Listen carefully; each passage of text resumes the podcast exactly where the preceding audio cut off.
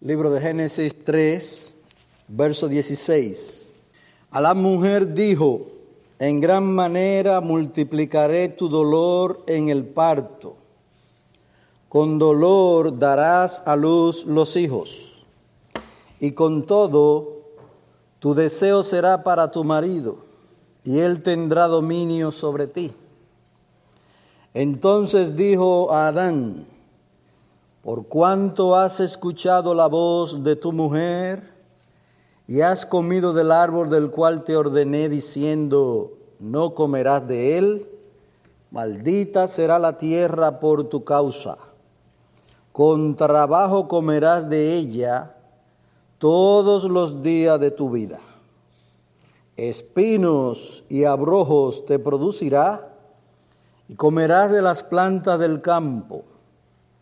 Con el sudor de tu rostro comerás el pan hasta que vuelvas a la tierra, porque de ella fuiste tomado, pues polvo eres y al polvo volverás. Oremos. Dios y Padre nuestro, con corazones agradecidos venimos en esta mañana a este lugar que tú has provisto a tu iglesia, orando Señor para que nuestros corazones en esta mañana te den gracias, te alaben por toda la bondad, por toda la misericordia que nos has mostrado, por habernos rescatado, por habernos librado de nuestros pecados. Te damos gracias por el Salvador, el Señor Jesucristo, el único mediador entre Dios y los hombres. Es a través de Él que nos acercamos a ti con corazones humillados y arrepentidos de todos nuestros pecados. Pedimos, Señor, y suplicamos que en este día tu pueblo se goce y se alegre al estar en tu presencia y recibir tu buena palabra. Sé con tus siervos que han de traerla, capacitándolos, Señor, para trazar bien tu palabra, aplicarla bien, y así tu nombre sea glorificado y tu pueblo edificado. Te lo pedimos en Cristo. Amén. ¿Qué impacto ha tenido la caída en nuestros trabajos, cómo ha afectado el pecado en nuestra vida laboral. Dice el autor de Glorificando a Dios a través de nuestros trabajos lo siguiente con respecto a esto, el impacto de la caída en nuestro trabajo. La caída ha impactado radicalmente nuestro trabajo. Mire la palabra, radicalmente, no superficialmente. Ha habido un impacto profundo del pecado eh, aún en nuestra vida laboral.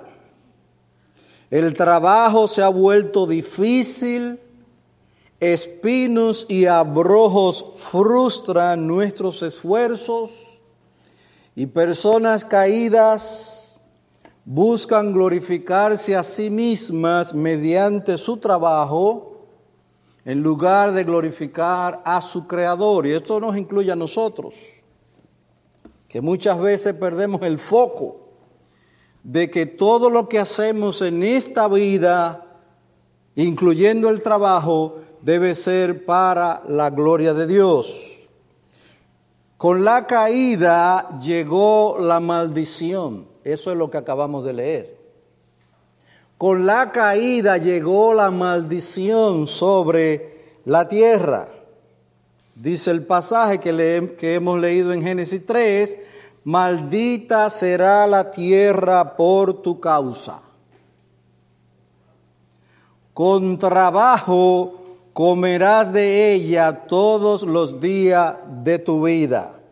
Y la palabra que se traduce aquí, trabajo, dice este autor, La palabra hebrea traducida como trabajo, se le dice al hombre, con trabajo comerás de ella todos los días de tu vida. La palabra traducida como trabajo y también como tristeza o dolor en otras versiones, es la misma palabra que se usa en el verso 16, cuando se dice a la mujer, con dolor darás a luz los hijos. La misma palabra que se le dice a la mujer, que con dolor dará a luz los hijos, es la misma palabra que se le dice al hombre, con trabajo comerás de ella, de la tierra. Con dolor comerás de la tierra. De hecho, hay una versión que traduce esta expresión del verso 16, con dolor darás a luz los hijos, como con dolorosa labor con dolorosa labor darás a luz los hijos. Y se le dice al hombre, con dolorosa labor comerás de la tierra. Por eso se habla de espinos y abrojos te producirá. Con el sudor de tu rostro comerás el pan hasta que vuelvas a la tierra. La caída ha afectado radicalmente el trabajo, ha afectado el parto. De modo que podemos asociar cada proceso, en el caso de las mujeres, de dar a luz, y en el proceso de los hombres de trabajar la tierra para que produzca, Podemos asociar cada proceso con un dolor importante. La realidad del pecado y los efectos de la maldición pueden dominar nuestra experiencia del trabajo. Vayamos al libro de Eclesiastés, capítulo 2. Veamos lo que dice el autor de Eclesiastés con respecto a esto de cómo nos ha afectado la caída. Eclesiastes capítulo 2.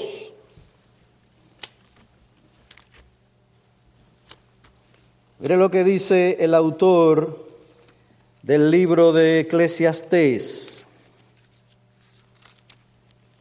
Capítulo 2, versículo 11.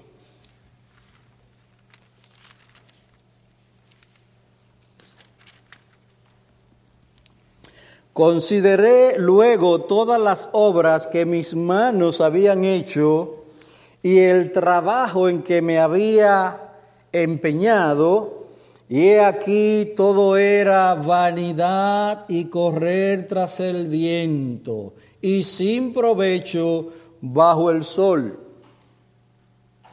He aquí una visión pesimista, podríamos decir, del trabajo. El pecado ha afectado nuestra visión del trabajo. Dice el autor, yo consideré todas las obras que mis manos habían hecho y el trabajo en que me había empeñado o afanado y al final dije, ¿para qué todo esto? He aquí todo esto es vanidad y correr tras el viento. Y esta puede ser la actitud de muchos si no tenemos una visión bíblica del trabajo. Si todo lo que vemos en este mundo, o si vemos todas las cosas solamente con los ojos de la carne, como mucha gente lo ve, como si lo único que existiera es este mundo, llegaríamos a esa conclusión. ¿Para qué yo trabajo?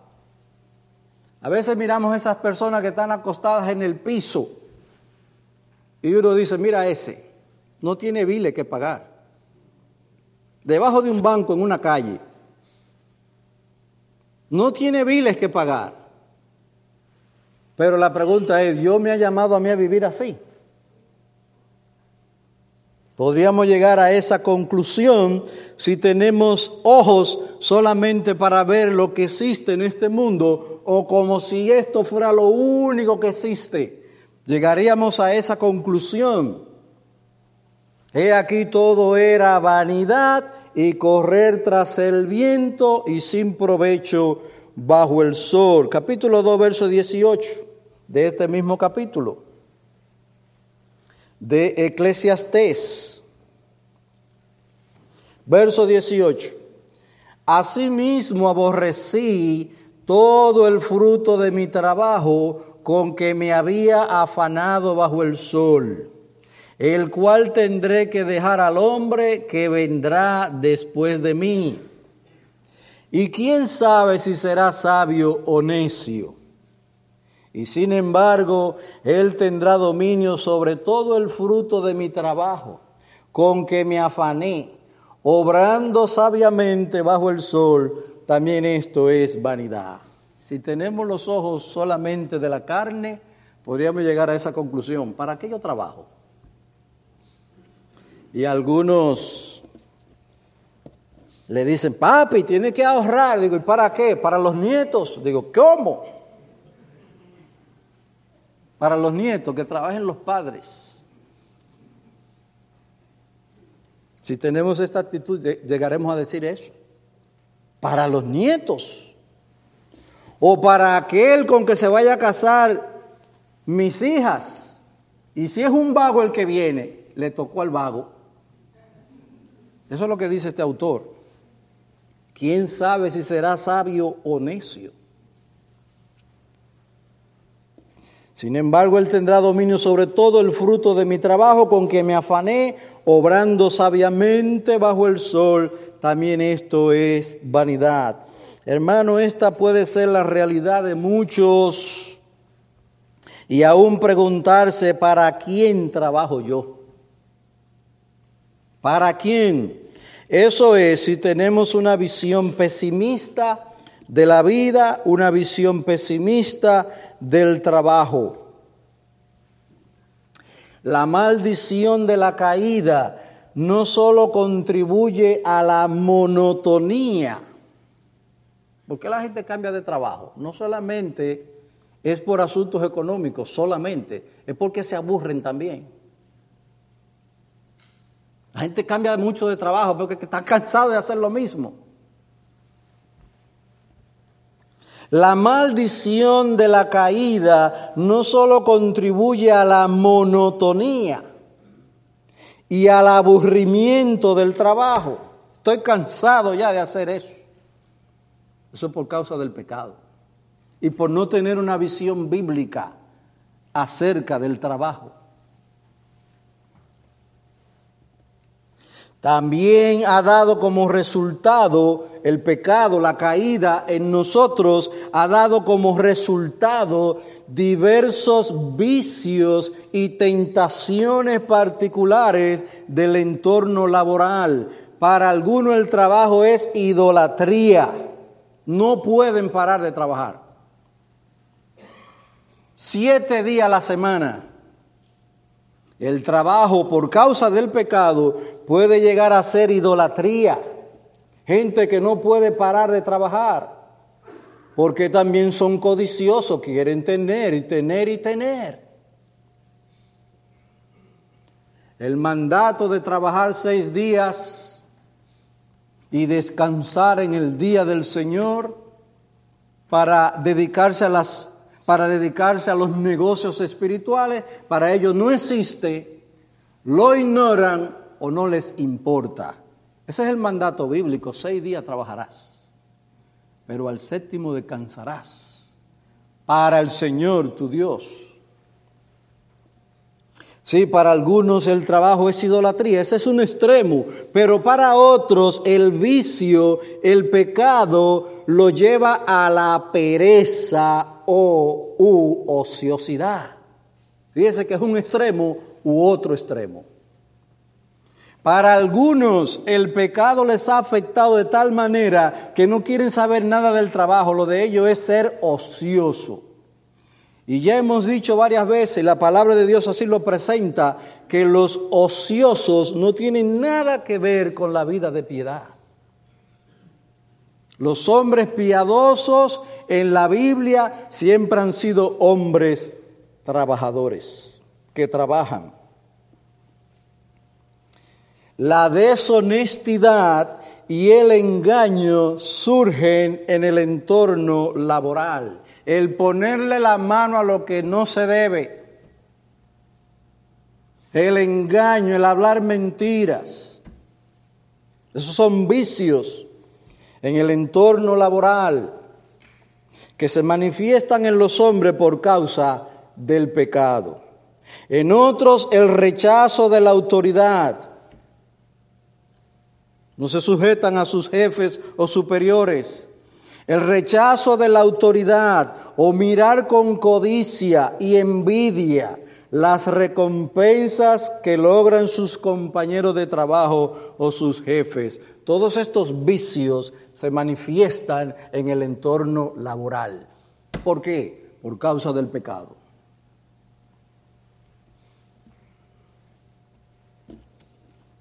Dice este autor, citando Eclesiastés, he visto todas las obras que se han hecho bajo el sol, y he aquí todo es vanidad y correr tras el viento. Esa puede ser una actitud a la que lleguen mucho si todo lo que vemos es lo que hay en este mundo. Si no pensamos o creemos lo que dice la Biblia, que hay un reino celestial, que hay realidades espirituales, llegaremos a estas conclusiones. ¿Para qué trabajo yo? Todo es vanidad y correr tras el viento.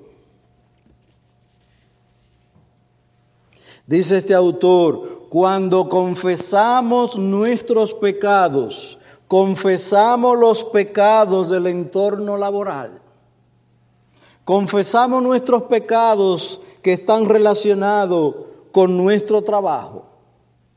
El hacer las cosas me da la ganariamente. Usted confiesa su pecado en ese sentido. No es cierto que la fealdad del pecado es particularmente evidente en nuestro trabajo diario y que con frecuencia bajamos la guardia y no lo resistimos. Hay una realidad, hermanos, que debemos estar conscientes de ella. En nosotros se manifiesta el pecado, aún en nuestros lugares de trabajo. Hemos tenido que pedir perdón por haberle mentido al jefe. Fulano, ¿dónde tú estás? Yo estoy en tal sitio. Yo estoy aquí. Voy para allá. Perdóneme, le mentí. Perdóneme. Y es doloroso, pero hay que reconocer cuando pecamos Es doloroso. Porque la fealdad del pecado se hace evidente aún en nuestro trabajo diario. Y muchas veces aún los creyentes bajamos la guardia y no lo resistimos, no luchamos contra nuestros pecados. Tenemos que decirle al jefe, perdóneme, no lo hice como usted me dijo. Entendí que era mejor hacerlo de esta manera. En nuestros trabajos estamos para hacer las cosas como se nos dicen que se hagan. No como pensamos que debe hacerse. Si no, vamos a recibir muchos regaños de parte de los jefes.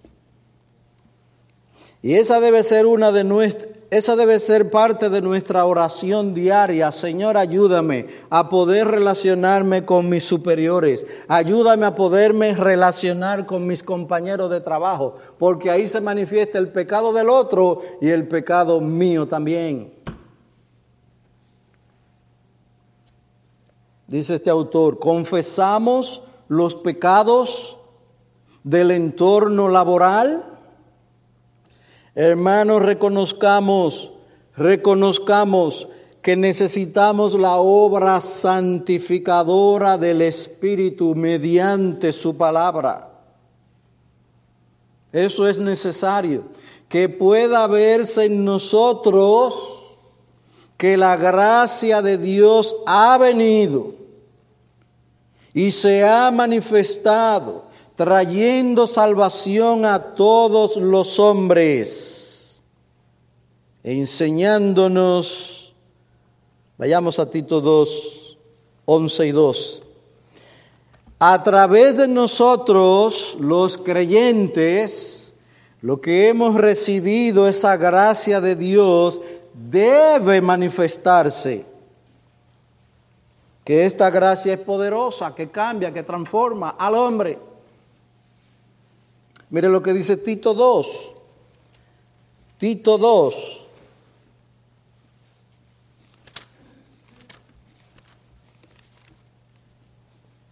Con respecto a la venida de la gracia de Dios.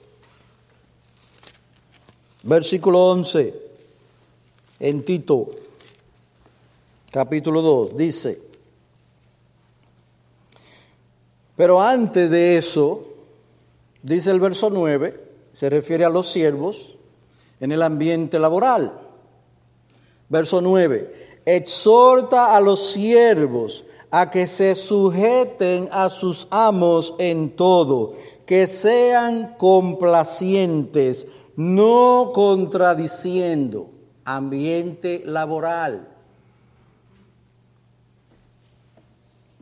Cada vez que yo oigo alguien que dice, los impíos son malos, pero los creyentes son peores, digo yo, no, no, no, no, no, ahí hay una contradicción. Yo no hago negocio con creyentes. ¿Cómo? Pero con ellos que tiene que hacerlo. Sí, porque son peores que los impíos, entonces no son creyentes. Porque mira lo que dice la Biblia. Exhorta a los siervos a que se sujeten a sus amos en todo, que sean complacientes, no contradiciendo, no defraudando, no poniéndole la mano a lo que no se debe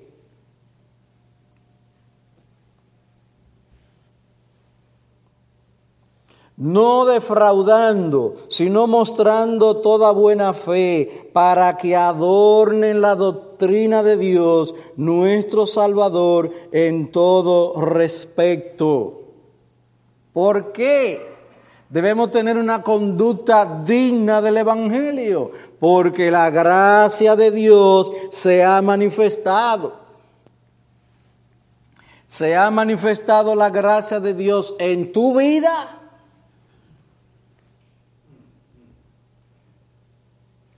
Porque la gracia de Dios se ha manifestado trayendo salvación a todos los hombres. Y esto no es solamente llevándonos a la gloria, es trayéndonos gracia y poder para vencer el pecado en nuestras vidas.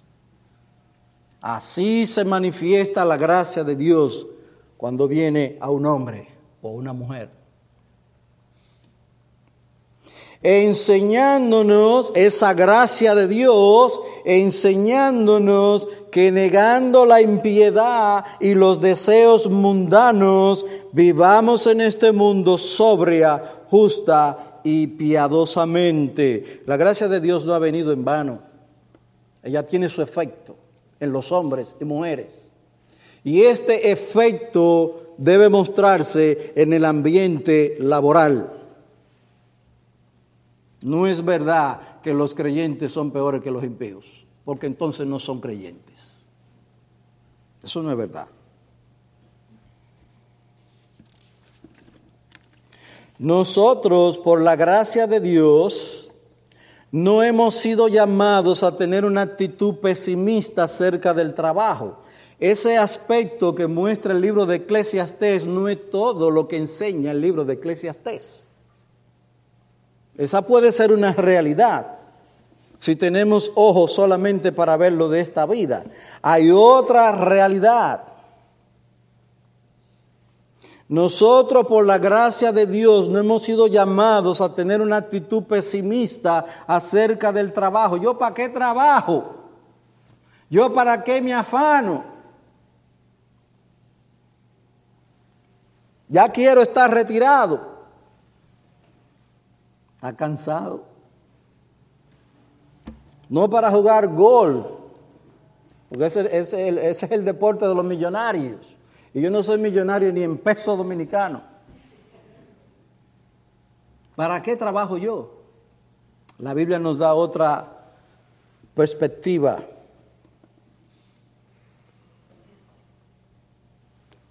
Nosotros por la gracia de Dios no hemos sido llamados, no hemos sido llamados a tener una actitud pesimista acerca del trabajo, lo cual puede ser una realidad en la vida de muchos por causa de la caída, por causa del pecado. El llamado de Dios para nosotros es diferente. Sí, hermano, Dios nos ha llamado a ver el trabajo de otra manera, con otros ojos. Hemos sido llamados a ver el trabajo como una oportunidad para servir y glorificar a Dios. No piense en el retiro como una oportunidad para andar en un avión de aquí para allá y de allá para acá. Yo voy a coger mi eh, retiro para viajar por el mundo. Eso significa que usted está pensando en sí mismo. ¿Dónde está la gloria de Dios? ¿Dónde está el servicio para la gloria de Dios? ¿Sabe lo que dice la Biblia? que si nosotros no hacemos todo lo que hacemos, incluyendo el trabajo para la gloria de Dios, lo que dice Eclesiastés, vanidad de vanidades. Te habrás afanado, como dice Jeremías, las naciones se habrán afanado para el fuego. Pero si nosotros tomamos el trabajo como una oportunidad para glorificar a Dios, dice primero a los Corintios que el trabajo en el Señor no es en vano. Eso es diferente. Eso es diferente. El llamado de Dios para nosotros es ver el trabajo como una oportunidad para servir y glorificar al Señor. Vayamos a 1 Timoteo, capítulo 6. Primera a Timoteo.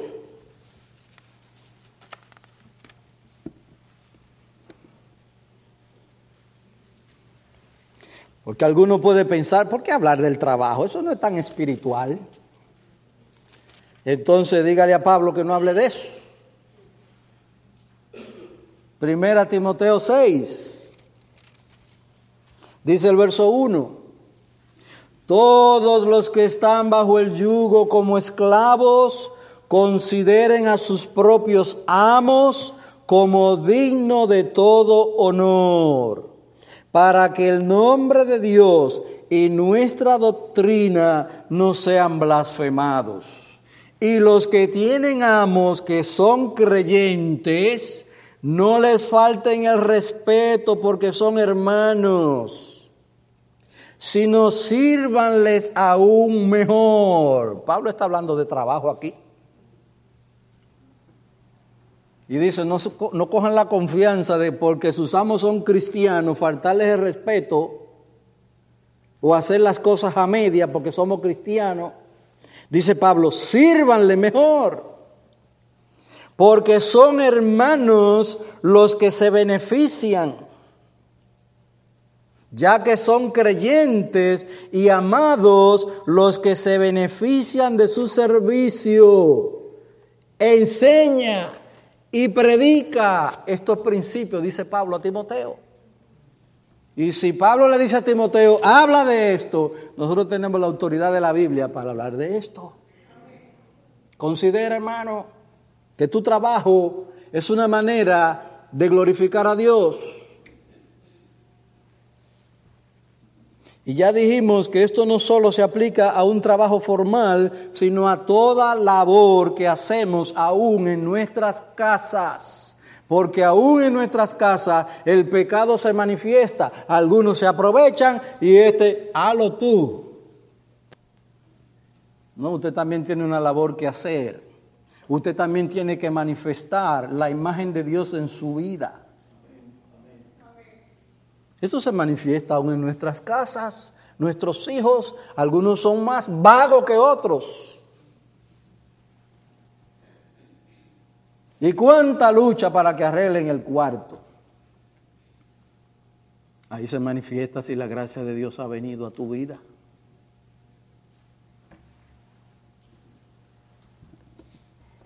El trabajo que hacen nuestras esposas a veces las llena de desánimo por la respuesta de lo que son beneficiarios.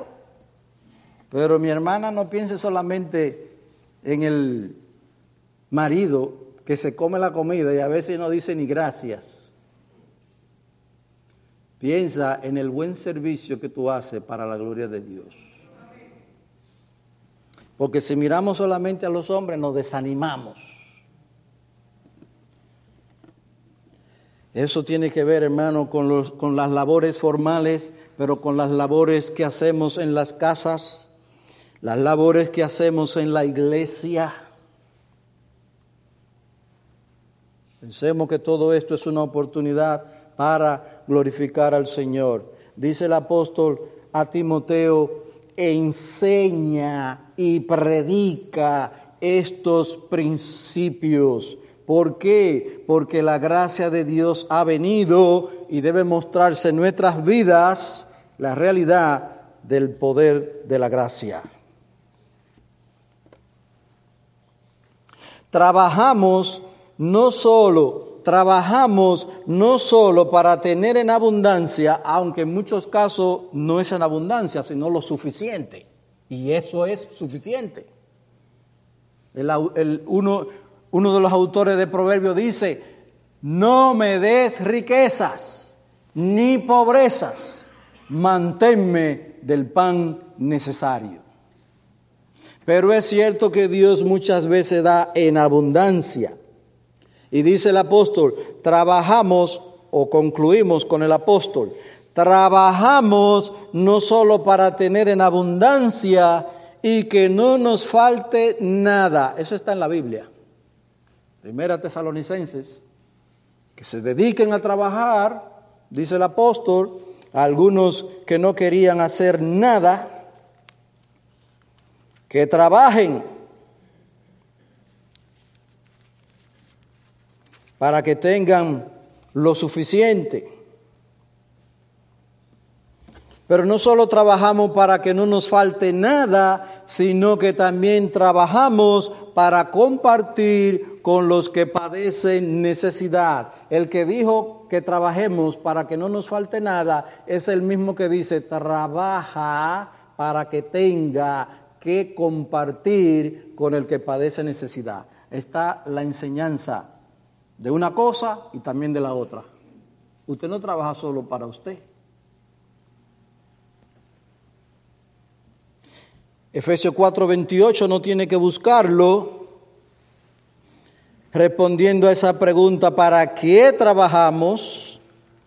Pablo responde, para tener que compartir con el que tiene necesidad. Le leo ese versículo que está en Efesios y que debe ser una realidad en todos aquellos a los cuales la gracia de Dios ha venido. El que roba, no robe más, sino más bien que trabaje, haciendo con sus manos lo que es bueno a fin de que tenga que compartir con el que tiene necesidad. ¿Para qué trabajo? No solo para suplir mis necesidades, sino también para compartir con el que padece necesidad. La Biblia lo dice claro, con el que padece necesidad. Pero ya nosotros hemos visto uno de los principios bíblicos acerca del trabajo, que nosotros trabajamos porque de esa manera manifestamos o mostramos la imagen de Dios en nosotros. Dios es un Dios que trabaja, dice el Señor Jesucristo. Mi Padre trabaja y yo trabajo. En este sentido, Cristo se hace igual al Padre, porque lo que el Padre hace, lo hace el Hijo igualmente. Por eso dice, ahora sí es verdad que ahora sí es verdad que merece piedra, porque se hizo igual al Padre manifestamos la imagen de Dios por medio del trabajo, por medio de lo que hacemos. Y finalmente dos versículos muy importantes que nos muestran la meta. Colosenses 3:17 no lo busque, pero allí dice, y todo lo que hacéis, de palabra o de hecho, hacedlo todo en el nombre del Señor Jesús, dando gracia por medio de Él a Dios el Padre. Todo lo que hacéis, esto incluye nuestras labores para la gloria de Dios. Y usted conoce el versículo clásico que está en Primera los Corintios entonces ya sea que comáis o que bebáis o que hagáis cualquier otra cosa, y esto incluye nuestras labores formales y no formales, y todo lo que hagáis y cualquier otra cosa, hacedlo todo para la gloria de Dios. Necesitamos, hermano, que el Señor nos ayude en este sentido. Y esto significa que usted y yo tenemos que orar continuamente. Y qué bueno que no solamente oro por mí, Señor, en este día ayúdame a hacer mi trabajo, dame capacidad, dame inteligencia, pero tú siempre haces lo mismo. Sí, pero hay días que se complica la cosa. Y lo que usted hace todos los días, hay un día en que no te trabaja. Y usted nada más tiene que decir, Señor, ayúdame. Ayúdame. Pero no solamente oro por mí. Mira a mi esposa, mira a mis hijas, ya salieron. Ayúdalas en su trabajo, que puedan hacer las cosas para la gloria de tu nombre. Dale capacidad, dale inteligencia, que puedan relacionarse con los jefes y con los compañeros. Hermano, porque el ambiente laboral puede ser bien duro en ocasiones. Dios tenga de nosotros misericordia y nos dé esa visión bíblica del trabajo para su gloria. Oremos. Oh Señor, gracias te damos por esta enseñanza. Conocemos ahora lo que dice tu palabra, pero no es suficiente. He aquí necesitamos la obra de tu Santo Espíritu. Necesitamos, Señor, corazones que se humillen delante de ti. Reconozcamos cómo nos ha afectado el pecado. Pero te damos gracias que nos has, nos da tu espíritu, nos da tu palabra y nos concede venir al trono de tu gracia para suplicarte ayuda. Bendice a tu pueblo en esta mañana, en este día. La gloria de tu nombre sea manifiesta entre nosotros y lo pedimos a través de Cristo. Amén.